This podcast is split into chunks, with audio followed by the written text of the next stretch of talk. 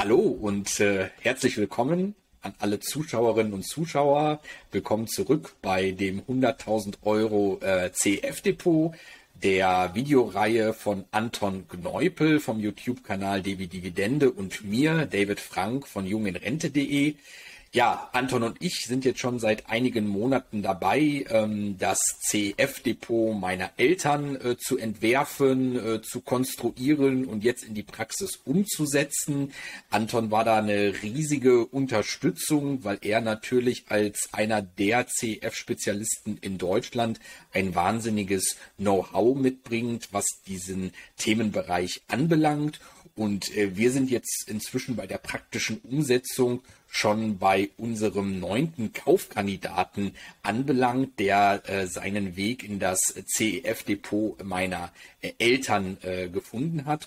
Und äh, über diesen wollen wir uns dann heute wieder en Detail austauschen und euch unsere Gedanken zu diesem äh, CEF mitgeben. Ganz konkret handelt es sich um den Aberdeen Dividend Income and Growth Trust äh, PLC, Dividend Income and Growth. Das ist natürlich äh, genau, die sind genau die Schlagworte und die Begrifflichkeiten, mit denen wir uns als Einkommens- und Hocheinkommensinvestoren äh, überaus wohlfühlen. Aber Anton, jetzt erstmal äh, zu dir nach Magdeburg ein herzliches äh, Hallo, willkommen äh, zurück bei uns in der in der in der Artikelreihe und im nächsten Videobeitrag. Ich hoffe, dir geht es gut und äh, du hast richtig Bock heute jetzt hier diesen CEF mit mir gemeinsam zu besprechen.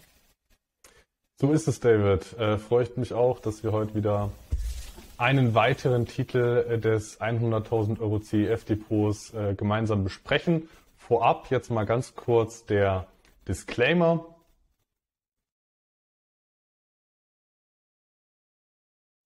Und dann machen wir jetzt auch schon weiter direkt mit dem, mit dem Titel. Ähm, ich hatte es hier in der, in der Grafik abgekürzt, das Div, das steht tatsächlich für, für Diversified, ist in, ist in dem Zusammenhang ein kleines oh. bisschen äh, verwirrend, ähm, kann ich völlig nachvollziehen. Ich habe selbst manchmal äh, dran gedacht, an Dividend Income and Growth Trust. Äh, sei es drum, lass uns den Titel gerne besprechen, David. Ähm, was macht der, was macht dieser, was macht dieser Fonds? Also der Fonds wurde zunächst einmal mit dem verfolgt aktuell das Ziel eines äh, sechsprozentigen äh, NAV äh, Total Returns, einer sechsprozentigen NAV Gesamtrendite, ähm, bestehend aus einem Dividendeneinkommen und einer langfristigen äh, Wachstumskomponente, also laufendes, äh, nennenswertes Einkommen, zusätzlich laufendes Wachstum und ähm, ja, in, in Kombination auf NAV-Basis 6% äh, werden angestrebt. Äh, der Fonds notiert äh, zu nennenswerten Discounts, das ist schon mal vorweg geschickt. Ähm, dadurch ist dann auch die erwartete Rendite des Portfolios ein bisschen interessanter noch. Ähm, warum verfolgt der Fonds aktuell dieses Ziel? Ja, das liegt daran, dass der rein strukturell ähm, bereits 1898 aufgelegt wurde, damals aber mit einem völlig anderen Anlageschwerpunkt. Das war der British Assets Trust. Zwischendurch war es äh, der äh, BlackRock Income Strategies Fund. Ähm, der hat tatsächlich nicht sehr gut abgeschnitten, der BlackRock Income Strategies. Also dieser Manager, wenn die Manager das Mandat für einen Fonds erhalten, branden die den normalerweise auch neu, geben dem einen neuen Namen. Ähm, das hat nicht so gut funktioniert und dann wurde das äh, Mandat an Aberdeen übergeben. Das werden wir auch nochmal äh, heute in der Historie sehen, dass es da äh, etwa 2016, 2017 eine relativ negative Entwicklung gab, die ähm, noch vom, von BlackRock damals bedingt war, ähm, die auch bis heute noch sich teilweise mit durchzieht, die Spuren davon. Äh, das nur mal vorweggeschickt. Fonds prinzipiell relativ alt. Die aktuelle Strategie ist aber ziemlich jung. Also sie wurde erst in den letzten Jahren äh, so dann äh, umgesetzt. Wie will der Fonds aber eigentlich diese, diese Ziele erreichen aus Einkommen und nominalem Wachstum? Ähm, hier haben wir mal den Spezialfall eines Dachfonds. Also der Aberdeen Diversified Income Growth Trust, der investiert in ganz verschiedene andere Fonds, teilweise Closed-End Funds, die börsennotiert sind, äh, teilweise offene Investmentfonds, äh, teilweise private Fonds und in gewissem Umfang auch äh, geschlossene Fonds, die dem deutschen Typ ähnlich sind. Da muss man aber auch dazu sagen, geschlossene Fonds deutschen Typs haben zu Recht einen schlechten Ruf, ähm, aber die sind auch deshalb so schlecht, nicht weil sie weil die Strategien schlecht sind, sondern weil sie auch so unglaublich teuer sind, weil sie für Privatanleger zugeschnitten sind. Ähm, es gibt auf der anderen Seite aber auch geschlossene Fonds, die für institutionelle Anleger optimiert sind, wo die Kosten ganz anders aussehen, wo es diese Rückvergütungsstrukturen nicht gibt. Und dann äh, ist auch der geschlossene Fonds dann per se dann nicht schlecht. Ne? Schlecht ist ja dieser, dieser für Privatanleger zugeschnittene deutsche geschlossene Fondtyp. Ähm, das zur Abgrenzung. Ähm, also ja, wir haben es hier mit einem Dachfondskonzept zu tun und ähm, das Management wird auch diesem Diversified Anspruch sehr gerecht, weil es gibt kein, keinen Fonds, der so viele Ansätze, also kein mir bekannter Closed-End Fund, äh, verbindet so viele Ansätze unter einem Dach. Äh, wir werden es dann auch nochmal ähm, bei den einzelnen äh, Top 10 Holdings sehen, aber da äh, sind von ähm, Royalty-Finanzierungen, Infrastruktur, Private Equity, Rechtsfinanzierung, ähm, Schiffsbeteiligungen, Social Infrastructure, Economic Infrastructure, Immobilienfonds. Also wirklich alles, was man abdecken kann, auch börsennotierte Aktien, äh, alles unter einem Dach. Ähm, das ist jetzt nicht pauschal gut, es ist auch nicht pauschal schlecht, ist aber auf jeden Fall ein äh, prägnantes Merkmal des äh, ADIC-Fonds. Ja, dieses äh, Dachfonds-Konzept finde ich persönlich ganz interessant und spannend, ganz einfach deswegen, weil ich äh, in der Vergangenheit äh, vor meinem aktuellen Job während der Studienzeit ähm, bei diversen äh, Private Equity Dachfonds selbst gearbeitet habe und äh, damit auch dieses Dachfonds-Konzept und diese Dachfonds-Strategie äh, durchaus kenne und mir vertraut ist und ich auch weiß, äh, wie viel Arbeit dahinter steckt, eben A, ähm, die richtigen Fonds auszuwählen, in die man als Dachfonds investieren möchte. Aber was die viel größere Hürde noch ist, über das entsprechende Netzwerk zu finden, dass man in die wirklich guten Fonds auch überhaupt mit aufgenommen wird. Weil natürlich schaut bei solch einem Konzept jeder darauf, dass man in die Fonds, die einen guten oder sehr guten Track Record in der Vergangenheit aufgewiesen haben, dass man da in Neuauflagen dann wieder mit reinkommt. Und da ist natürlich dann der Andrang weltweit sehr groß. Und das ist dann natürlich die Rolle hier von Aberdeen dafür zu sorgen, a, dass man die richtigen Fonds auswählt und b, dass man es dann auch schafft, in die wirklich guten, renditeträchtigen Vehikel überhaupt reinzukommen. Und äh, da bin ich jetzt gespannt, mit dir einen kleinen Deep Dive einzulegen und zu schauen, auf welche ja, Sektoren, auf welche Fonds, auf welche Länder sich Aberdeen hier bei der Auswahl konzentriert. Äh, spannend, das wusste ich gar nicht, dass du da einen, da auch noch einen Background hast in dem, in dem Bereich. Ähm, als kleiner Einschub fürs, äh, fürs Dachfondskonzept generell. Ich bin ja ähm, eigentlich kein so wahnsinnig großer Fan, Freund von Dachfonds, einfach schon aufgrund der, äh, der doppelten Kostenstrukturen. Also wenn man jetzt Anleihen oder Aktienfonds hat und darüber dann nochmal einen Dachfonds baut mit nochmal Kosten. Ja, gerade aus Versehen hier das Mikrofon ausgeschaltet. Ähm, äh, wenn man, äh, so, sag ich mal, Anleihen oder, oder Aktienfonds hat und dann, man dann darüber nochmal eine eine äh, Dachfondskonstruktion baut, dann ist es natürlich teuer. Ähm, bei normalen Anlageklassen eher suboptimal. Hier werden aber grundsätzlich äh, Anlageklassen, wie wir es jetzt auch gleich sehen werden, abgedeckt, ähm, wo man ansonsten gar nicht so leicht äh, rankommt, reinkommt. Von daher kann das schon Sinn machen. Und was man eben auch zur, zu diesen äh, doppelten Kosten dann dazu sagen muss, ist, äh, das werden wir auch später noch sehen, wir können den Fonds hier mit nennenswertem Discount erwerben, sodass dann auch äh, die durchaus negativ zu nennenden doppelten Kosten dann wieder doch nicht so negativ äh, erscheinen. Aber jetzt erstmal zur, zur Sektoraufteilung. Ähm, der Fonds hat rein, äh, rein strukturell den Ansatz, etwa, etwa 50 Prozent in, äh, ja, in, in listed oder in liquiden Assets zu investieren über andere Fondsvehikel und äh, etwa 50 Prozent in Fonds, die dann wiederum außerbörslich engagiert sind. Ähm, Im außerbörslichen Bereich sind das dann ähm, ja, Immobilienfonds, Infrastrukturfonds, äh, Royalty-Fonds und im, im, im börsennotierten sind das dann beispielsweise Anleihen oder ähm, strukturierte Kreditprodukte wie CLOs oder äh, ja, Asset-Backed Securities, also auch Kreditprodukte. Also es ist wirklich ein sehr, sehr bunter Mix. Hier haben wir jetzt mal die grafische Aufteilung. Ähm, zum letzten, äh, zum letzten Mal, als es diese Übersicht gab, war hier der Private Markets, der außerbörsliche Marktbereich mit gut 46 Prozent gewichtet. Der Anteil liegt aktuell ein bisschen höher tatsächlich. Ähm, da gab es bloß nicht diese, diese nette Grafik zum letzten aktuellen äh, Stand dazu. Ähm, und hier kann man auch sehen, da, das geht von Unlisted Alternatives, also Royalties beispielsweise, ähm, um, nur um mal sowas zu nennen, oder, oder äh, Rechtsfinanzierung über Private Equity, äh, Unternehmenskredite, Immobilien, Beteiligung, Infrastruktur und äh, Natural Resources. Und das geht dann auch schon wieder in Richtung Royalties.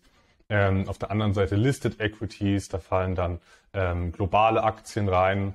Es gibt auch eine kleine Beimischung von so langweiligen Standardwerten, re relativ langweiligen Standardwerten wie Amazon, Apple und Tesla, die jetzt dieses Jahr, das letzte Jahr doch nicht so unspektakulär waren. Die liefen ja eher bisweilen suboptimal. Ähm, also hier haben wir so eine klassische kleine Aktienbeimischung, ähm, European Green Infrastructure. Das sind ähm, dann teilweise äh, oder größtenteils äh, börsennotierte Closed-End Funds, also die klassischen Closed-End Funds über äh, Vehikel wie, wie TRIC, also The Renewables Infrastructure Group, ist ja so ein äh, ja, Renewables Closed-End Fund, ein börsennotierter, sowas fällt darunter. Ähm, UK Midcap, das sind dann ganz normale äh, britische Midcap-Aktien und äh, dann noch Listed Alternatives und darunter fallen dann auch ähm, Closed-End Funds im Bereich äh, ja, Alternatives, Musikrechte und so weiter. Und dann gibt's noch den Bereich Fixed Income and Credit. Darunter fallen dann äh, Unternehmenskredite auf globaler Basis, ähm, Asset-Backed Lending, ähm, ja, also äh, besicherte Kredite würde ich mal das auf, auf gut Deutsch einfach übersetzen, Asset-Backed Lending ähm, und dann Emerging und Frontier Market Debt, also Staatsanleihen, ähm, teilweise Unternehmensanleihen aus äh, Schwellenländern und ähm, ja, anderen aufstrebenden Märkten. Aber, äh, aber ja, David, das ist hier ein sehr, sehr, sehr bunter Mix, was, wenn es gut umgesetzt wird, meiner Meinung nach interessant ist. Wenn es aus dem Fugen gerät, kann es auch negativ werden. Äh, ich würde das Status quo nicht abschließend bewerten, ähm, aber es ist auf jeden Fall auffällig, diese sehr, sehr breite Streuung. Ja, äh, auch wenn ich normalerweise natürlich ein Fan von einer, äh, von einem hohen Grad an Diversifikation bin, ist das natürlich auch äh, gewissermaßen ein zweischneidiges Schwert, weil man muss sich natürlich schon die Frage stellen, ob ein Fondsmanager wie hier in dem Fall Aberdeen sich dann tatsächlich in diesen ganzen Teilbereichen, die hier abgedeckt werden, wirklich en Detail so gut auskennen kann mit der Manpower, die vorhanden ist. Ähm, ehrlicherweise auch auf Basis meiner eigenen Erfahrungen mit dem, mit dem Dachfondskonzept und dem Dachfondsgeschäft ist es wahrscheinlich eher so, dass man sich da tatsächlich darauf konzentriert, die besten Fonds und die besten Fondsmanager selbst zu identifizieren und zu gucken, dass man eben an die Fonds gelangt aus den einzelnen Bereichen, die über die letzten Jahre und Jahrzehnten den renditeträchtigsten Track Record ähm, aufgewiesen haben und dann eben versucht, da dann bei den Fonds mit äh, an Bord zu kommen und sich gar nicht so en Detail mit den Einzelwerten auseinanderzusetzen. Und das ist auch für mich die maßgebliche Qualität, die ein Dachfondsmanager mitbringen muss, nämlich dass man äh, es schafft, eben die besten Fondsmanager zu identifizieren, mit denen in Kontakt zu treten und dann eben eine Rolle bei der nächsten Fondsauflegung zu spielen, um als äh, selbst als Anleger damit an Bord zu kommen.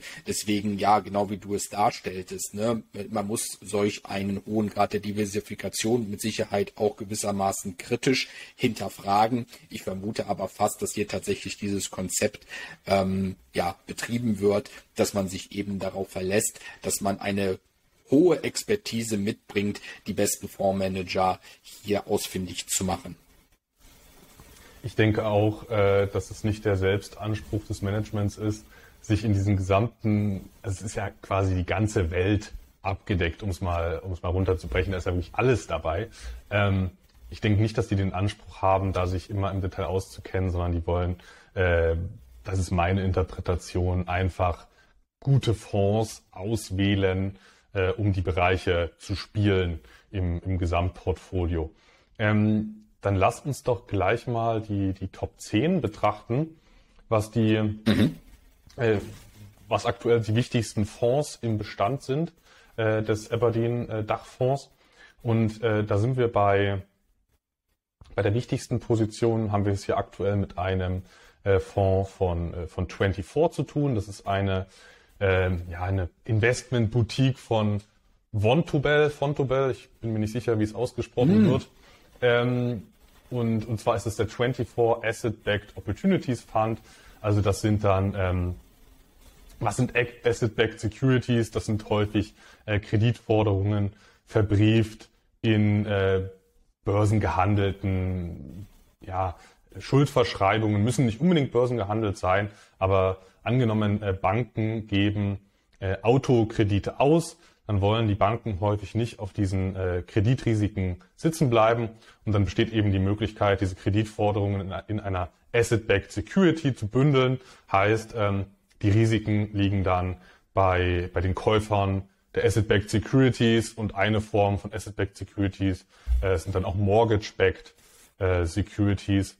Ähm, also das ist hier ein Fixed Income Ansatz beim ersten, äh, beim ersten äh, Produkt. Das zweite ist der, der Aberdeen Standard Global Private Markets Fund. Das ist äh, wieder eine, also wenn ich mich recht entsinne, ich stecke ja auch nicht in jedem Portfoliofonds im Detail drin, ähm, ist ja doch ein sehr äh, komplexes Portfolio. Ähm, das ist, meine ich, eine relativ bunte Mischung wieder über außerbörsliche Investments. Äh, der dritte Titel, das ist der SL Capital Infrastructure 2.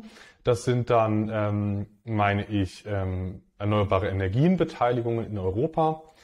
Dann haben wir auf dem Platz 4 Aberdeen Global Infrastructure Partners. Infrastrukturbeteiligungen äh, auf der ganzen Welt.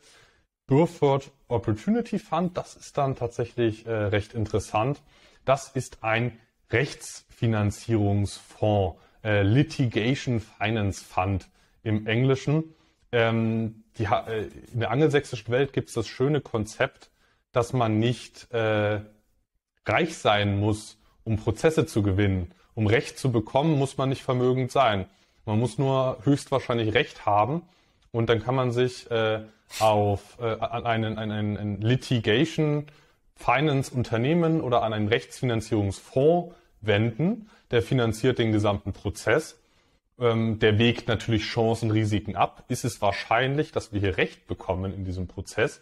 Und dann ähm, finanziert so ein Fonds dieses, dieses äh, Prozedere, erhält natürlich für das Tragen der Risiken dann auch einen nennenswerten Anteil an den eventuellen Erlösen des Ganzen. Aber das finde ich ist ein sehr schönes, äh, auch ein sehr schönes Beispiel zum einen, wie es äh, privatwirtschaftliche Lösungen geben kann, für auch solche sozialen ähm, Phänomene.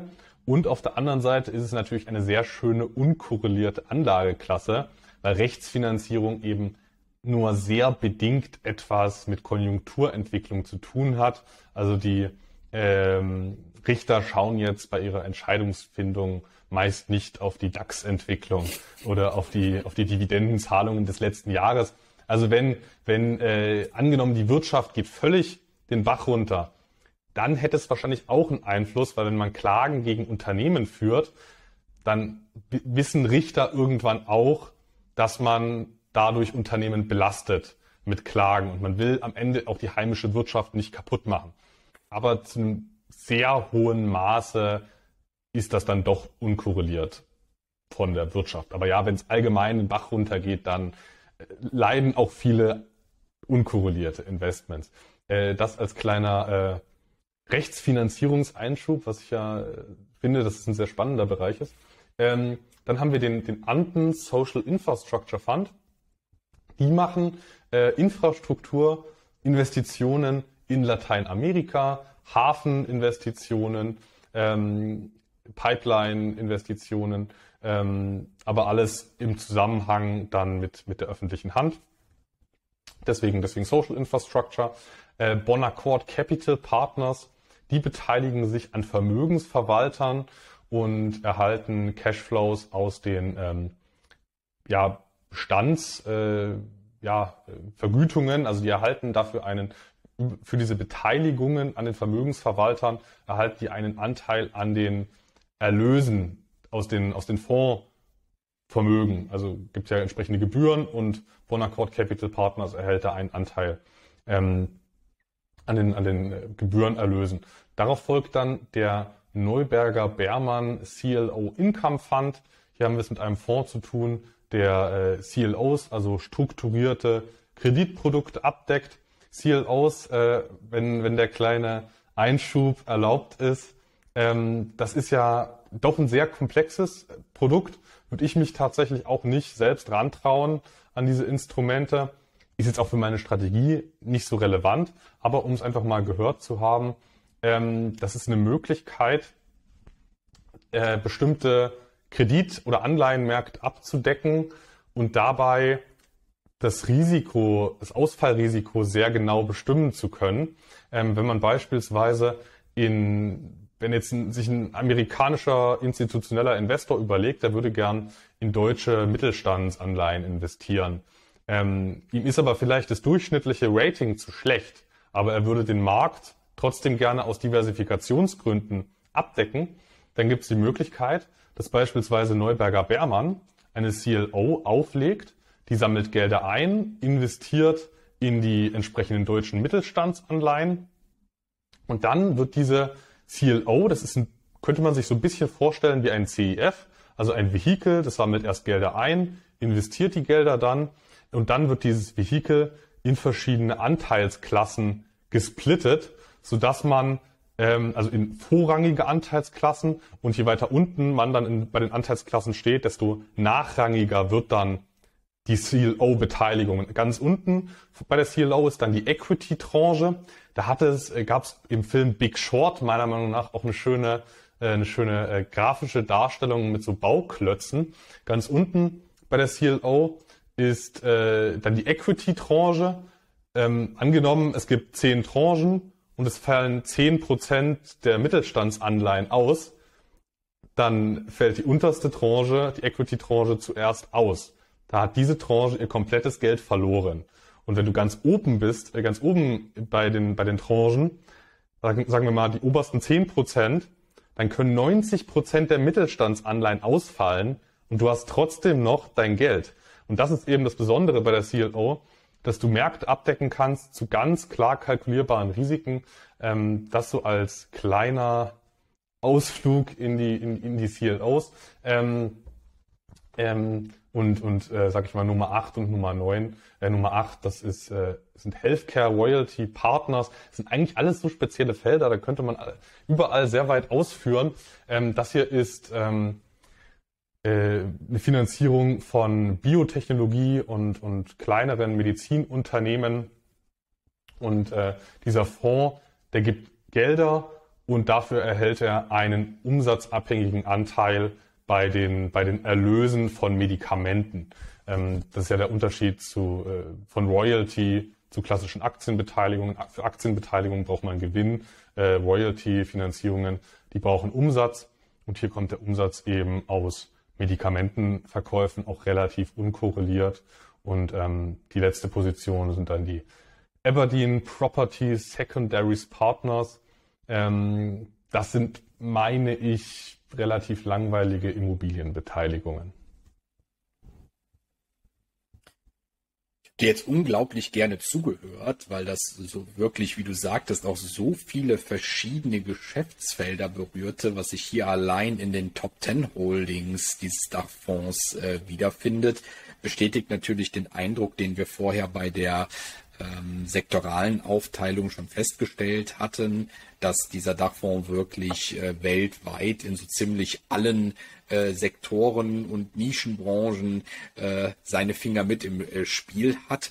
Ähm, von daher äußerst spannend. Die ähm, die Holdings selbst, die sagten mir jetzt alle nichts, aber ist natürlich schon äh, Wahnsinn, worein man überall äh, sein Geld investieren kann und wo man mitverdienen kann und dass es dafür überhaupt so Vehikel gibt, die zugänglich sind und schön, dass man über den Aberdeen ähm, CEF daran jetzt hier auch als Privatanleger äh, partizipieren kann, äh, obgleich man sagen muss, natürlich die Komplexität dieses CEFs mit allen darunter liegenden Holdings ist einfach enorm. Also selbst für jemanden, der im Finanzbereich zu Hause ist und sich ähm, oft mit solchen äh, Dingen äh, auseinandersetzt, ist das wirklich schon etwas. Also allein mit diesem CF könnte man wahrscheinlich Wochen verbringen, um diesen in, mit allen Details zu studieren, äh, wenn man insbesondere berücksichtigt, wie speziell die Holdings dann zum Teil jetzt hier ausgelegt sind. Und das ist aus deinen Ausführungen ja wirklich gut hervorgegangen.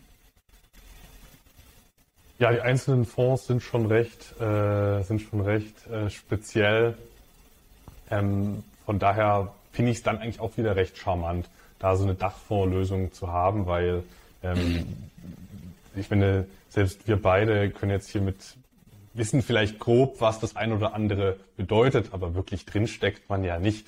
Ähm, von daher ist auch da, denke ich, äh, Streuung nicht verkehrt. Aber ja, das ist ein relativ, äh, relativ komplexes äh, Feld. Das muss man auch dazu sagen. Das ist nicht automatisch schlecht, wenn es komplexer ist, aber es ist natürlich auch potenziell, also man muss es einfach wissen und das Komplexität birgt auch immer gewisse Risiken.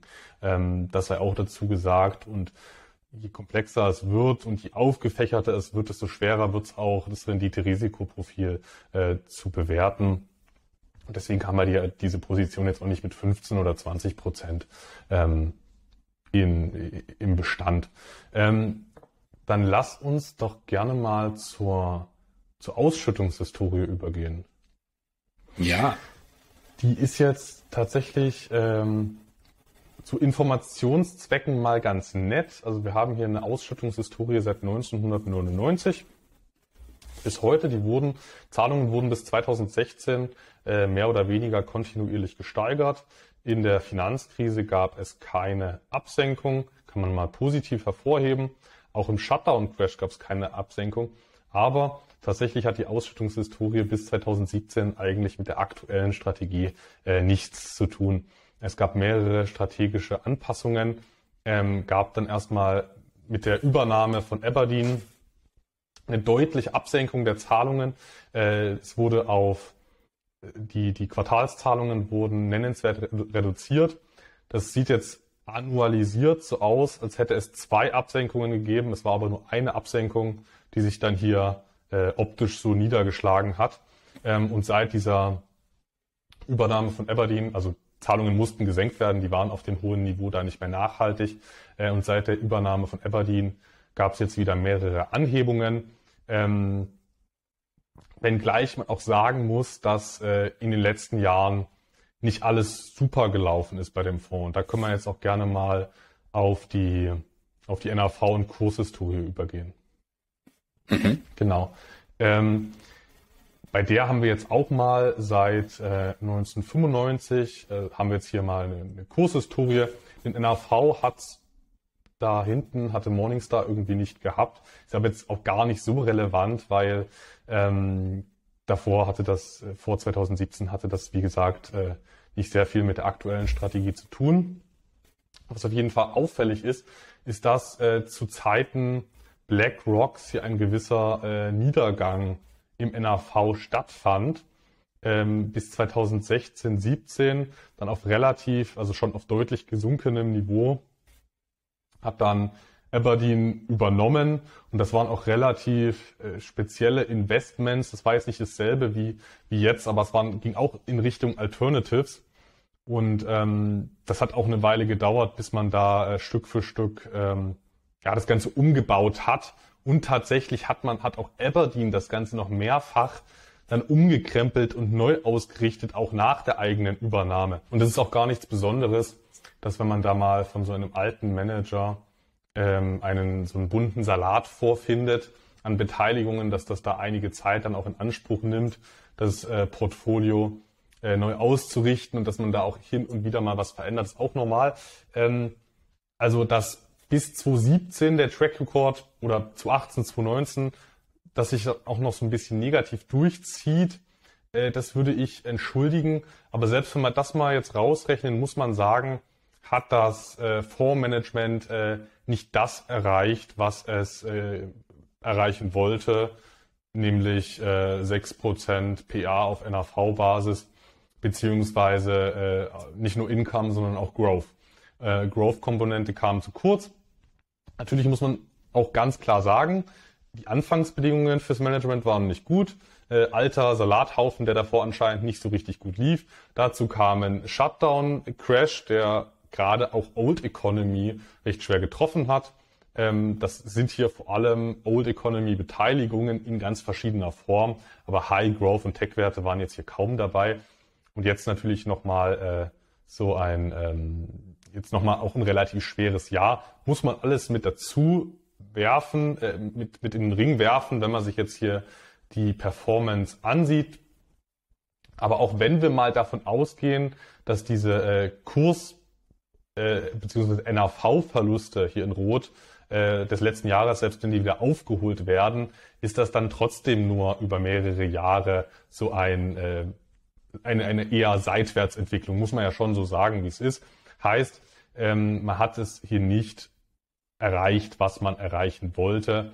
Ähm, über die, über die Gründe könnte man hier äh, philosophieren. Ein Grund, den ich mir tatsächlich vorstellen könnte, woran das liegt, äh, woran das liegen könnte, wäre, dass die äh, doppelten Kosten es schwierig machen, nach nennenswerten Ausschüttungen doch noch zu wachsen. Das ist, eine, ist mal eine These, die ich mal so aufstellen würde oder eine Erklärungshypothese, dass es nach Kosten eben nur möglich ist, hier Status quo äh, nominal stabil zu sein. Und wenn wir mal überlegen, dass die Kursverluste des letzten Jahres wieder aufgeholt werden, die NAV-Verluste des letzten Jahres, wenn die wieder aufgeholt werden, dann haben wir dann da auch äh, eine, eine Seitwärtsentwicklung. Ähm, das ist jetzt tatsächlich mal so ein Punkt, wo das Management es nicht geschafft hat, was es erreichen wollte. Ähm, und sowas schaue ich mir dann auch ganz genau im Detail an. Ähm, viele sagen sich dann, Management hat es nicht geschafft, etwas zu erreichen, dann ist es ein schlechter Fonds, kauft man nicht mehr. Ähm, ich versuche das immer so ein bisschen ähm, differenziert zu betrachten und herauszufinden, ist das ein strukturelles Problem, was der Fonds hat, oder ist das einfach mal Pech oder einfach mal, also bei Glück und Pech hat man immer mal, und man muss auch ganz klar dazu sagen, ähm, dass BUI oder BME, also die beiden BlackRock-Produkte so gut liefen, das ist auch teilweise äh, zufallsbedingt, weil die Manager dieser Fonds wissen nicht, wie sich Volatilität entwickelt und ähm, das Umfeld für deren Strategien war gut, muss man ganz klar sagen. Deswegen haben die auch gute Ergebnisse liefern können. Ähm, das wussten die aber nicht, dass das Umfeld so wird. Es hätte auch sein können, dass die Kurse eher so eine äh, segenartige äh, ja, Zickzack-Kurve machen die Kurse der entsprechenden Underlyings. Dementsprechend hätten deren Optionsstrategien schlechter laufen können. Also Glück und Pech spielen immer mit rein. Und hier sehe ich fundamental keinen Grund, wieso man den Fonds nicht kaufen sollte. Einziger, einziger Ab Abzug, wo ich sage, das ist wirklich nicht so optimal, sind doppelte Kostenstrukturen. Aber wie wir es auch schon sehen, wir haben hier einen sehr hohen eine sehr hohe Differenz zwischen Kurs und NAV heißt, wir können ähm, Kosten kompensieren und abgesehen davon ist das, finde ich, im Konzept einfach nichts, was gegen eine Investition fundamental spricht. Und dann kaufe ich auch Fonds, die mal, äh, die mal nicht so gut liefen, die mal underdelivered haben, ähm, weil, weil, weil am Ende es gibt den Faktor Pech und Glück gibt's immer und nur die gut gelaufenen zu kaufen, das ist am Ende Manager-Chasing, Performance-Chasing halt mit Fonds, wenn man nur die gut gelaufenen kauft. Ähm, das mal meine kleine, meine kleine Einordnung hier zur jüngsten Historie. Ja, finde ich ganz wichtig, die Darstellung, weil ähm, natürlich kann so eine in der Vergangenheit eher maue Performance auch eine Opportunität für heutige ähm, CEF-Käufer wie äh, uns jetzt in diesem Fall darstellen, dass man eben solch einen CEF zu einem ähm, ja, vergleichsweise günstigen Kursniveau ähm, schießen kann und vielleicht dann von einer gewissen Wertaufholung in den kommenden Monaten und Jahren äh, profitieren wird. Ich glaube, wichtig auch hier wieder äh, das Thema Gesamtportfolio-Betrachtung. Denn äh, wenn du mir jetzt für mich und meine Eltern 22 Titel vorgeschlagen hättest, die allesamt einen derartigen Chartverlauf und eine derartige Relation zwischen Kursentwicklung und NAV äh, aufgewiesen hätten, wäre ich wahrscheinlich, wahrscheinlich mit einem wesentlich unguteren Gefühl, Gefühl deiner Empfehlung gefolgt oder wäre dieser gar nicht nachgekommen. Aber äh, wie du schon richtig sagtest, wir haben viele CEFs jetzt in den vergangenen Clips äh, behandelt, die eine ganz andere Chartentwicklung aufwiesen, als wie es jetzt hier der, ähm, der Addict tut. Und insofern ist das natürlich auch von der Perspektive aus ähm, mal ein etwas anderer Ansatz ähm, an die Sache heranzugehen und eben, äh, wie du es sagtest, hier keinerlei Performance-Chasing zu betreiben, sondern vielmehr darauf zu achten, was ist das Fondskonzept, was ist die Strategie des Fondsmanagements, finde ich da wirklich irgendwelche Fauxpas oder ist das eigentlich eine gute Strategie, die vielleicht auch aufgrund der Rahmenbedingungen einerseits marktbedingter Rahmenbedingungen, andererseits der Rahmenbedingungen, die man intern anstelle des Fondsmanagers äh, vorgefunden hat, nachdem man dieses Vehikel übernommen hat, liegt es vielleicht auch darin bedingt und haben Glück und Pech eine Rolle gespielt. Und insofern kann ich es dann jetzt auch an, anhand einer ähm, wirklich guten Ausführungen sehr gut nachvollziehen, warum dieser Fonds eben trotz einer in der Vergangenheit wirklich nicht nennenswerten Performance geschafft hat, hier in diese Auswahl von 22 CEF-Titeln es reinzuschaffen und warum der durchaus auch äh, trotz dieser Mount Performance eine gute Wahl für meine Eltern sein kann. Ja, Betonung ist ganz wichtig auf kann. Ne, es äh, kann sein, dass er sich weiter schlecht entwickelt. Es kann sein, dass er sich überproportional gut entwickelt. Ähm, das wissen wir am Ende nicht. Ähm, ich habe äh, sage ich mal, an der Stelle mein Bestes gegeben, was äh, die fundamentale Überprüfung des Fonds angeht. Nennenswerter Nachteil ist wirklich äh, Kostenstrukturen. Das denke ich auch offensichtlich bei einer Dachfonds, bei einem Dachfondskonzept. Ähm, ich muss auch sagen, es kann auch sein, dass ich mal was übersehe. Ne? Ich beschäftige mich mit solchen Fonds intensiv. Ich gebe mir da auch Mühe. Es geht um viel Geld, nicht nur um mein eigenes, sondern auch um viele andere Anleger. Ich habe ja auch einen Mitgliederbereich, einen Anleger, die ich betreue.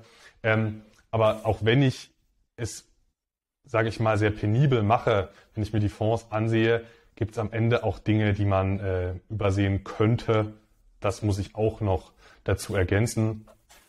Und ganz wichtig an der Stelle äh, sei auch gesagt, man, dass wir jetzt diesen Fonds kaufen oder dass deine Eltern jetzt diesen Fonds gekauft haben, soll jetzt auch nicht dazu aufrufen, ähm, sich haufenweise andere schlecht gelaufene Fonds in den Bestand zu legen. Es gibt eben auch viele andere Fonds, die einfach schlechte Konzepte haben und deswegen schlecht laufen. Ähm, da sind es dann aber solche Sachen wie ähm, Optionsstrategie mit einem schlechten Underlying kombiniert. Also ich als auch als Optionsleihe kann dann zumindest abschätzen, dass das vermutlich eine suboptimale Kombination ist äh, der Underlyings äh, und der Wahl der Optionsstrategie. Das nochmal als, als Ergänzung äh, dazu. Ähm, aber es freut mich, David, wenn ich da nochmal ein bisschen ähm, bei diesem nicht augenscheinlich, äh, augenscheinlich gar nicht so attraktiven Fonds, äh, wenn wir da jetzt nochmal ein bisschen ähm, mehr ins Detail gehen konnten. Ähm, dann lass uns doch gerne kurz, David, auf die äh, Zahlen, Daten, Fakten eingehen und dann auch nochmal mhm. über den äh, Discount sprechen, der ja hier nicht zu, nicht zu knapp kommt. Ja. Ja, ihr habt den, ihr habt den, den Aberdeen Diversified Income and Growth Trust am 20.12.2022 erworben. Zielgewichtung lag auch äh, durch die sehr breite Portfoliodiversifikation begünstigt bei, bei 6%. Ihr habt erworben dann 5700 Stück zu 92,8 Pence, also 0,928 Pfund. Und äh, das entsprach einem Volumen von 5289,6 äh, britische Pfund, etwa 6000 Euro. Und ihr habt auf diesen Preis eine eine bare Rendite aktuell realisiert von 6,03 Prozent. Die Bewertung können wir uns jetzt nochmal ansehen im, hier, äh, im, im, im Fünfjahresvergleich. Fünfjahresvergleich finde ich ja immer ganz nett. Auch aus dem Grund, weil auf Sicht von fünf Jahren sich häufig die Portfolios noch sehr ähneln. Also vor vier Jahren war häufig das Portfolio gar nicht so viel anders als aktuell. Ähm, es gab, meine ich, auch unter einem Video mal die Frage, äh, wieso fünf Jahres Zeitraum beim NAV-Vergleich. Äh, ähm, einfach deshalb, weil der Fonds vor 20 Jahren in dem Fall besonders, aber auch bei vielen anderen Fällen, äh, der ist einfach anders. Die Manager sind anders, das Konzept ist anders, die Kosten waren vielleicht anders und dann ist, ist es dann teilweise ein Äpfel mit Birnen-Vergleich, den jetzigen Discount mit dem von vor 20 Jahren zu vergleichen. Ich meine, solche schönen Discount-Charts gab es da halt häufig auch noch gar nicht. Solche schönen Websites, wo man äh, sich einfach die NAV-Bewertung ansehen konnte.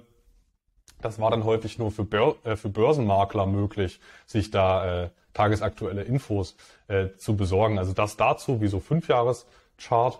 Und ähm, genau, und hier sehen wir jetzt im Fall von Adig, dass wir erst von einer fairen Bewertung beziehungsweise einer leichten Unterbewertung kamen. Das war die Phase, wo, wo Aberdeen übernommen hatte und äh, parallel zum Nichterfüllen der Ziele, die man sich gesetzt hatte, ging dann auch der, der wurde dann auch der Discount immer immer größer, so dass ihr euch einen äh, 20,17-prozentigen Abschlag sichern konntet. Ähm, das ist im historischen Vergleich auf dieser Fünfjahressicht schon ein, ein sehr guter Wert. Ähm, ja, ich bin aber in dem Fall, also viele Anleger sieht man ja offensichtlich, wollen in dem Fonds nicht mehr investiert sein, verkaufen ihn auch zu niedrigen Bewertungen. Ähm, ich kann es irgendwo intuitiv verstehen, ähm, dass man, dass man aus dem Fonds raus will, der eben nicht Ziele erreicht. Gleichzeitig muss es aber immer Fonds geben, die mal äh, nicht ihre Ziele erreichen. Wenn andere über ihren Zielen liegen, muss es ja immer auch die Unterseite geben. Das ist dann häufig auch äh, mal äh, zufallsbedingt. Es kann hier strukturell sein. Ich sehe den strukturellen Grund nicht. Ähm, deswegen, ich glaube, das ist meine Hypothese, dass hier viele einfach nur im Sinne von Performance Chasing einen mal nicht performenden Fonds verkaufen und auf gerade gut laufende Fonds umschichten und dort ein Premium zahlen. Und das halte ich, äh, wie so oft in den Fällen, für irrational, den aktuell mal schlecht laufenden Fonds zu verkaufen, weil jeder Fonds hat mal eine schlechte Phase. Kannst du uns denn noch was dazu sagen, wie die bewertungsbedingten Zusatzerträge sich gegenüber dem, den Kosten, die wir jetzt ja schon mehrfach gerade beim ADIC angesprochen haben, verhalten und inwiefern hier der bewertungsbedingte Zusatzertrag uns da ein Stück weit als CF-Anleger kompensiert dafür? Ja, die Kosten, die sind ja hier wirklich ein kleines, äh, die sind das eigentliche Manko, was ich sehe bei dem Fonds. Ähm, hier haben wir ähm, knapp fünf Prozent Ausschüttungsrendite auf den NAV. Ähm, und und äh, wenn wir 20 Prozent äh, Discount berücksichtigen, können wir ähm, 6,03 Prozent realisieren und der Zusatzertrag, also die Differenz aus Barrendite auf NAV zu Barrendite auf den Kurs, den wir haben. Der Zusatzertrag liegt dabei 1,21 Prozent pro Jahr. Das liegt deutlich über den Managementkosten des, äh, des Dachfonds, deutlich über den Managementkosten des Dachfonds. Die liegen bei gut 0,5 Prozent, meine ich. Und äh, liegt also kompensiert auch fast die Kosten der Portfoliofonds. Also netto zahlen wir noch, äh, netto zahlen wir noch Kosten, aber die Kosten sind nach diesem sehr hohen Discount dann äh, unter 0,5 Prozent, meine ich, pro Jahr. Ja, das ist dann natürlich äh, dank dieses Discounts dann in einem Bereich, der einem als Anleger dann doch wieder als ja, gewissermaßen hinnehmbar erscheint auch dafür, dass man dank dieses Dachfonds-Konzepts natürlich in Bereiche reinkommt, in die man vielleicht so auf Einzelebene es nicht schaffen würde. Äh, insofern, ja, ich, ich glaube, es ist und bleibt ähm, das Kontraargument der Kostenfaktor, der einfach erheblich ist. Ähm, aber dank dieses realisierten Discounts und der dann realisierten Zusatzrendite erscheint es dann nicht mehr als ganz so tragisch und als ganz so großes Kontraargument, wie es vielleicht ohne diesen Discount natürlich tun würde. Das sehe ich auch so. Ich finde die, finde die äh, Leistung und auch der Markt, der abgedeckt wird, die Märkte, die abgedeckt werden, die Fonds, die abgedeckt werden, ähm, das, das finde ich passt, stimmt überein mit den Kosten. Wir können einen, einen nennenswerten Zusatzertrag generieren. Äh, das gleicht das fast komplett aus. Ähm, an der Stelle muss aber auch noch erwähnt werden, ähm, wenn ein Fonds dauerhaft zu günstig bewertet ist, steigt die Liquidierungsgefahr. Das sei einfach nochmal dazu erwähnt. Also es könnte sein, ich halte es jetzt nicht für sehr wahrscheinlich, weil der noch über 300 Millionen an NAV hat, der Fonds, ähm, 300 Millionen Pfund, aber je niedriger die Bewertung, desto höher ist die Wahrscheinlichkeit einer Liquidation, muss man einfach mit dazu erwähnen. Aber gleichzeitig muss man auch sagen, es ist sehr wahrscheinlich, dass wenn zu einem so hohen Discount, wenn da die Liquidation beschlossen wird, ist es ziemlich wahrscheinlich, dass äh, man dann Kursgewinne erhält auf kurz oder lang. Auch wenn die Liquidierungsphase hier länger wäre bei einem, als bei einem aktienlastigen Fonds. Das muss auch dazu erwähnt werden. Ja, das ist klar, dass man dann aus den CEFs nicht so schnell rauskommt, als wenn man einfach eine Amazon-Aktie oder eine Alphabet-Aktie an der Börse in beliebiger Stückzahl veräußern könnte. Da müssen dann natürlich erstmal Abnehmer gefunden werden, wahrscheinlich entweder die Fondsgesellschaften selbst oder andere Anleger, wie dem auch sei. Ähm, ja, Anton, ich glaube, damit wären wir heute für die CEF-Besprechung auch am Ende angekommen. Ähm, danke für dieses Mitbringen äh, ja eines weiteren sehr äh, interessanten, obgleich auch sehr komplexen äh, CEF-Produktes, das nunmehr den Weg in das ähm, Depot meiner Eltern äh, geschafft hat. Auch vielen Dank für die äh, Mitteilung eines guten Einstiegszeitpunktes, äh, wie immer auf historischer Sichtweise äh, betrachtet. Hat mir wie immer viel Spaß gemacht und ich bin jetzt schon echt gespannt, welcher CEF es als nächstes ins 100.000 Euro Depot meiner Eltern äh, schaffen wird. Wir haben jetzt neun CEFs gekauft. Das heißt, umgekehrt betrachtet stehen noch 13 aus. Äh, wir kaufen nicht äh, um Gedeih und Verderb, sondern wir schauen uns natürlich immer an, dass wir das nur tun, wenn gerade ähm, die Marktlage und der Discount äh, wirklich es als günstig erscheinen lassen. Deswegen können wir natürlich nicht versprechen, wann wir uns das nächste Mal mit euch mit der nächsten Transaktion melden werden. Aber ich bin mir sicher, dass wir in den äh, kommenden Wochen auch wieder das ein oder andere CEF-Produkt finden werden, was gerade attraktiv bepreist erscheint Insofern freue ich mich schon darauf, Anton, mich dann wieder mit dir en Detail über den nächsten CEF austauschen zu können und bedanke mich aber nochmal ganz recht herzlich bei dir jetzt auch für die Besprechung des ADIC. Ja, David, ich denke auch, dass wir ähm, in den nächsten Wochen und Monaten noch einige interessante Kaufgelegenheiten finden werden und auch realisieren werden. Ähm, vor allem aus Sicht der NAV-Bewertung, wo die Underlyings hin fluktuieren, können wir ja häufig nicht so richtig gut prognostizieren. Ähm, und ansonsten, ja, ich bedanke mich auch bei dir hier für den, äh, wie immer, sehr entspannten äh, äh Talk, sagt man das jetzt, glaube ich, mittlerweile. und, und dann sehen wir uns beim nächsten Mal. Bis dahin, David. Mach's gut. Tschüss.